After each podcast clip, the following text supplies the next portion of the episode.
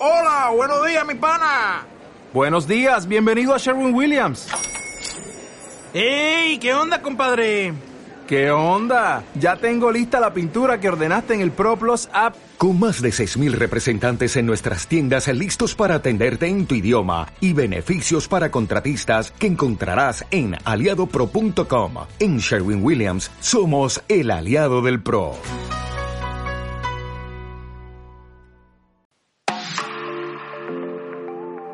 Muy buenas foodcasters, bienvenidos a una semana más de Toma Pan y Calla.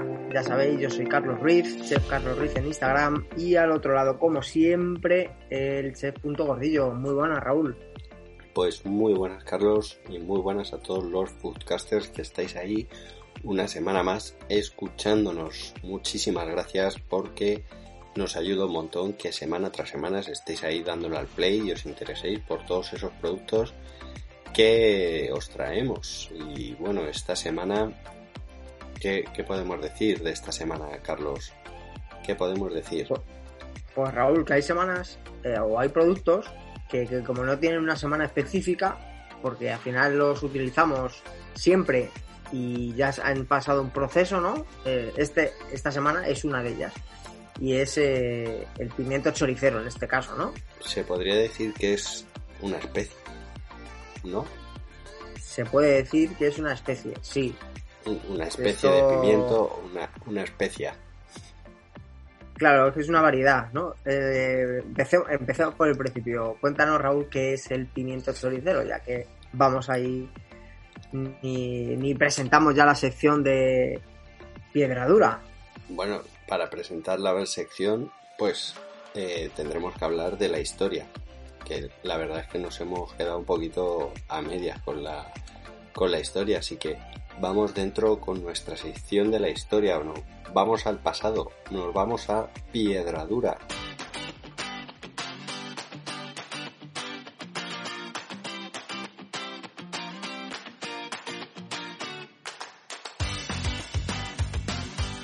Y así es, Carlos. Ya estamos aquí vestidos como antaño y bueno, la verdad es que del origen del pimiento, choricero en este caso, porque del pimiento ya hicimos uno, poco hemos encontrado, poco hemos encontrado, yo creo. Para lo que ha sido la historia de otros productos, de este poco hemos encontrado. Bueno, no deja de ser una variedad más de los pimientos.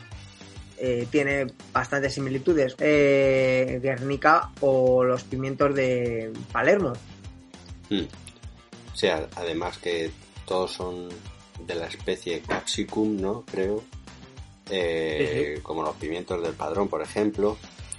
Y bueno, el, consumo de este pimiento está extendido por todo, todo el país, aunque es más arraigado en la zona norte, sobre todo en, en Vizcaya. Se dice que es mucho más tradicional allí por esa receta de, de la vizcaína, ¿no? Y bueno, los, platos más tradicionales de allí como, como ingredientes y que llevan el pimiento choricero como un indispensable, como lo que ya he dicho, el bacalao a la vizcaína, o patatas a la riojana, o el sucalqui, ¿no? Ya que lo hemos buscado antes de... claro, claro, hombre. Eh, no me has hecho uno, pero, pero ya lo hemos buscado y sabemos lo que es, ¿no? Sí, el sukalki no deja de ser un guiso de ternera. Muy bien, Raúl. Así me gusta que te hayas aprendido lo que has estado buscando. Mira, antes comentabas, eh, bueno, así como curiosidad, ¿no? Que, es una, un pimiento rojo de la especie eh, capsicum, eh, como otros capsicum, o sea, como otros pimientos que contienen capsicum. O sea, casi todas las guindillas, o todas las guindillas, no todas, porque no me quiero pillar los dedos, pero te diría que en mayor porcentaje eh, tienen este, esta, este compuesto químico, ¿no? Que es eh, capsaicina o capsicina. Y si quieres saber, eh, te cuento, si no lo quieres saber, pasamos, es cuántas especies de capsicum hay. Pues no, dímelas, dímelas. Bueno, porque estaba aquí buscando en un libro de 937 páginas, majo, como para que me digas que no quieres saberlo. Pero, pero bueno, pues mira, es un, como te digo, la quindillas y capsaicinas, que, que es lo que contiene este pimiento en concreto, hay 25 especies eh, de capsicum, casi todas nativas de Sudamérica, de las cuales 5 han sido domesticadas. Que como bien saben nuestros queridos foodcasters, no todo lo que nos llevamos a la boca en formato vegetal está domesticado. Eh, nos pasó con, nos llevamos grandes sorpresas con la patata, por ejemplo, un episodio súper eh, escuchado, pero nos llevamos bastante, eh, bueno, que, había agricultores que se dedicaban incluso solo a la domesticación de esa patata, ¿no? Carlos, esto de domesticar un pimiento, ¿qué es?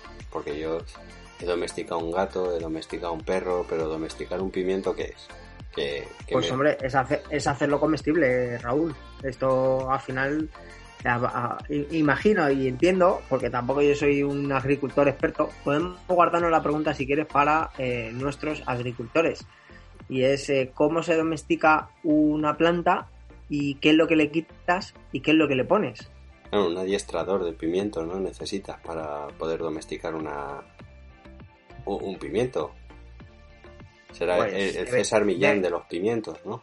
Pues no lo sé, pero lo mismo, lo mismo quien, quien los adiestra eh, son como en el caso de los tomates, nuestras amigas las aves, que fueron quien transportaron, gracias a que, eh, por ejemplo, eh, se tragan los frutos enteros y dispersan las semillas, son inmunes a la capsicina. En cambio, los mamíferos no lo son, Raúl. Por eso que cuando nos comemos un pimiento nos pique tanto, ¿no? Porque Lloras como masticar rompes esas semillas, que es donde está la capsicina, ¿no? Y los pájaros, como no, no pueden masticar, no tienen molares, que se dice nada muelas, pues les pasa desapercibido. Sí, en un principio yo creo que creemos que uno, o fueron los, las aves las que nos lo trajeron, o puesto que en Sudamérica estaban mucho más familiarizados con esto, en uno de esos viajes de un tal Cristóbal Colón, a la hora de volver sí que trajeron estos pimientos seguramente que ya secos, ¿no? Entonces, pues bueno, no sé. bueno, aquí, aquí han arregado diferentes, que luego hablaremos de ellas, ¿no? Las, los pimientos choriceros más tirando hacia el norte, las ñoras más tirando hacia el levante. Claro, depende del pájaro que se lo comiese, ¿no? Pues no lo sé, no lo sé, pero lo mismo el que pasaba por el norte o el que pasaba por por el, Levante. Así que, oye, cuéntanos un poquito cómo, qué es el pimiento choricero eh, en realidad, cómo se hace y, bueno, y cuándo lo podemos disfrutar, que por eso estamos hablando en este momento. ¿Y por qué recibe su nombre? Bueno, el, nombre del pimiento choricero responde a que al principio, pues, eh, este ingrediente se utilizaba para que los productos obtenidos de la matanza del cerdo, entre ellos el chorizo, adquirieran ese sabor y sobre todo ese color tan característico. Así que de ahí le, vendrá su, su, nombre de choricero, vamos. Tampoco hay que ser Albert Einstein para saber que le viene el nombre de, chorizo, ¿no? Hoy en día eh, esto se ha ido abandonando, pero se ha enriquecido con otras aplicaciones para guisos, para salsas y para características de la gastronomía vasca sobre todo. De hecho, su presencia eh, se torna imprescindible en algunos clásicos como el bacalao, que ya hemos dicho antes, el ajo arriero, el zurrucutuna o el marmitaco. Pues bueno, no sé si, si aparte de, la de, esa, de, ese descubrimiento que has hecho de que el pimiento choricero viene del, de, usar en los chorizos, nos, mm. quiere, nos quiere deleitar con algo más. Bueno, eh... Los tipos, por ejemplo, si quieres te cuento yo los tipos de pimientos que hay, pimientos choriceros. Puedo seguir yo con el programa, pero... A ver, escúchame, con, todo lo que estás cobrando, yo tengo que dejar de trabajar en algún momento. El Lamborghini no se paga solo, ¿no? Hombre, faltaría más. Bueno, como te comentaba, ¿no? Y te preguntaba un poco que, que al final este producto, te decía al principio que este producto no se usa eh, no, no se le busca el, que sea justo mm, después de la recogida, ¿no? Eh, tenemos una pregunta que la dejaremos sobre este tema para un agricultor y es, eh, es eh, referente a si el pimiento que está justo eh, maduro se retira, es el pimiento de Guernica. Pero bueno, lo vamos a dejar ahí y se lo preguntaremos a, un agricultor que seguramente nos sepa contestar mejor. Lo mismo nos manda a freír espárragos. A freír pimientos. Ah, pues puede ser, puede ser. Hombre, los más conocidos en España, como comentábamos, al final son en el norte, ¿no? Los pimientos choriceros de Guernica. Eh, bueno, en, tanto los de Guernica como los de eh, La Rioja, ¿no? Son los más conocidos al final. Bueno, han arraigado, como decías tú, por los diferentes eh, platos regionales que, se han hecho con, ese pimiento. La verdad que, sueltan un olor y un color tremendo, el sabor también, pero, pero en cuanto los tocas y, y demás, si te llevan las manos al, a, la nariz huele, huele fantástico. Y, es que el pimiento, por ejemplo, de Guernica, pues, eh, pues son secados eh, de forma natural y se, se secan en sartas. Eh, se suelen hacer de 52, 53 pimientos. Y me vas a decir que qué son las sartas. Las sartas son esa, esa enraizamiento que se hace, ¿no? Ese, son ensartadas en, en o cuerda fina Sí, una ristra, un. Bueno, se llaman sartas, pero. Para ti, si quieres, te lo dejo en rista. Lo aceptamos. Es más, claro, pues, ¿qué se lo pides así al frutero? Trae una ristra, una ristra de. no, te jodes, le voy a decir una unas sartas, que no sé ni lo que es. Hombre, pero así se llaman realmente.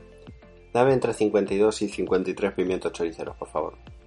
Mira, luego tendremos que preguntar a ver eh, al final cómo, cómo valoran, ¿no? Un pre no sé si nos lo podrá comentar, cómo se valora un precio de algo pues que, tiene mucha merma, porque no deja de ser un pimiento seco, que tiene mucho tiempo de, pues, de, aguante desde que también. claro de, secado de, de, una plantación termina la plantación lo tienes que coser a mano que de hecho en varias personas que hemos hablado sobre el pimiento eh, fuera, de, fuera de audio nos han dicho que, lo hacen a mano, que hay mujeres allí, entre depende de la temporada, entre 4 y 8 mujeres cosiendo eh, a mano. O sea, que es que me parece bastante, ¿no?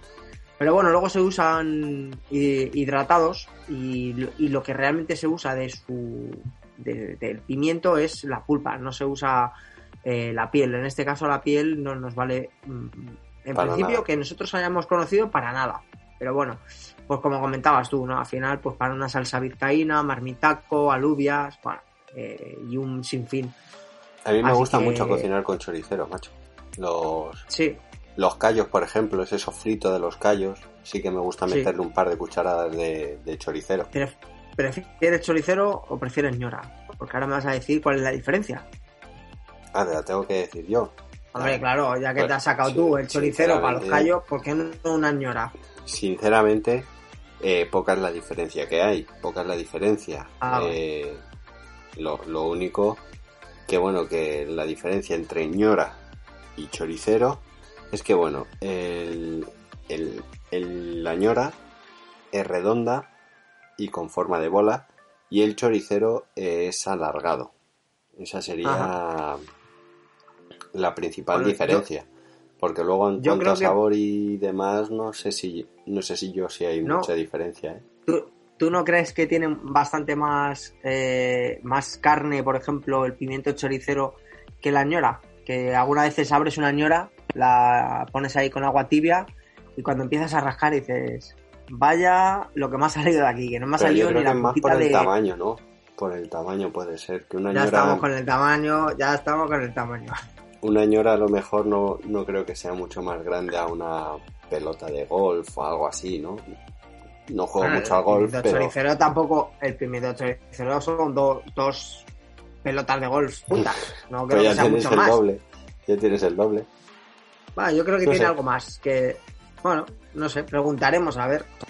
La verdad que nos ha parecido curioso, bueno, pues que saber que al final no deja de ser un pimiento eh, que nos ha llegado, creemos, pues, si no han sido los pájaros, ha sido Cristóbal Colón, no sabemos quién llegó antes, mm. pero que siguen los pájaros han sido los que más eh, han, esparcido su, su, consumo, ¿no? Esas semillas en el, en el vientre y, se las han llevado por, por, toda, por toda Europa. Así es, así es. Y la verdad es que tampoco hemos que tampoco hemos encontrado muchísima más información sobre los choriceros y o las señoras, ¿no? Tendremos que esperarnos a ese ansiado capítulo de, de la entrevista para poder descubrir mucho más. Pues sí, sí, Raúl. La verdad que es un producto, como te decía, que como otros de los que tendremos próximamente, eh, que siempre está ahí y siempre está en seco y no se le da la importancia que se merece y se usa para muchísimas cosas. a mí sí me gusta, de hecho. A mí muchísimo. Para cocinar, bastante. ¿Quién nos recuerda en, un badulaque de, la abuela abrir y, encontrar ahí esa ristra de ajos, de pimiento choricero, de ñora? Sí, se solía utilizar mucho también para las decoraciones. Sí, sí, sí. Junto a los ajos, a esa olla de cobre, tal. Bueno, pues esto ya sabéis, eh, es eh, toma panicaya y, y si vosotros conocéis algo más sobre la historia, que siempre podemos aprender, porque siempre nos lo hacéis llegar por comentarios, dejárnoslo en comentarios, suscribiros, así estáis atentos a cuando llega el momento más importante de la semana, que es el de la entrevista donde aprendemos todos. Si queréis formar parte de esos 1300 foodcasters que ya nos siguen, pues darle al botoncito, suscribís, es gratis, ¿no? Eh, y así pues podéis ir al mercado el próximo día con una información de la que os damos nosotros y bueno, y poner un poco en aprieto a más de uno, ¿no, Carlos? Sí, sí, sí, sí, Que seguramente que el, el tendero eh, debería estar informado pues a lo mejor no sabe ciertas cosillas. En muchos casos no, ¿eh? Ciertas cosillas, claro. Bueno, ya faltan fruteros de los antiguos que te sabían decir la temporada de eh, lo que iba a venir y lo que se había pasado. A día de hoy sigue habiendo calabacines eh, todo el año, Raúl, para algunos. Así es, así es. Bueno, pues eh, esto es todo, amigos. Esto es todo, esto, esto, esto es todo, amigos. Nos vemos en el próximo capítulo. Adiós.